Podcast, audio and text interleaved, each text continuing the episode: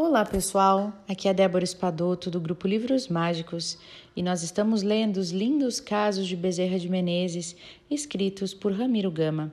Hoje nós vamos ler o caso de número 93.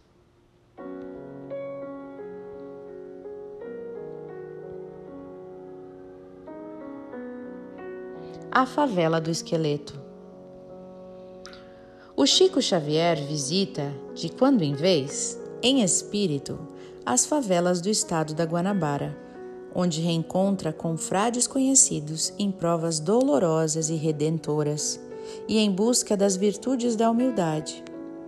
A favela chamada de O Esqueleto, junto à estação de São Francisco Xavier, lhe é de sobremodo conhecida, segundo nos disse.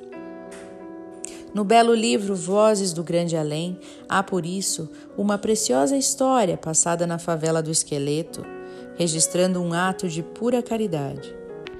A história medica e sensifica quem a lê. Falávamos ao Chico sobre as favelas do Rio por nos visitadas, por nós visitadas de quando em quando, dizendo-lhe das provas cruciais a que assistimos as crianças criam-se ao desamparo, sofrendo toda a sorte de miséria. Tornam-se adultas e trazendo na fisionomia triste e desanimada os sinais das lutas enfrentadas. E o caro médium, Chico Xavier, nos esclarece. O doutor Bezerra há tempos me deu, com relação ao assunto, uma explicação importante e na qual devemos meditar profundamente espíritos cheios de dívidas, que desestimaram e ainda desestimam a bênção do tempo e o benefício das provas correcionais da pobreza e da riqueza. Por ato de misericórdia divina, encarnam por uns 40 anos como filhos de famílias abastadas nos bairros de Copacabana, Leblon, Botafogo e Ipanema.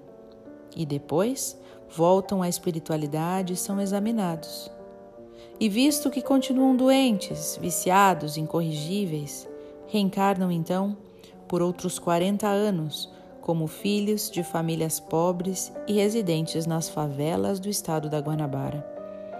Em plena infância, ficam sem os pais e aprendem sozinhos a andar os caminhos rudes e espinhosos da cidade da miséria e do desconforto. Sofrem, moral e fisicamente, apanham surras contínuas de outros companheiros das mesmas lutas e acabam entendendo as corrigendas amorosas de Deus. Quando chegam no além depois disso, melhorados, com algum mérito para desempenharem mais tarde tarefas educacionais e exemplificadoras no discipulado cristão. Graças a Deus.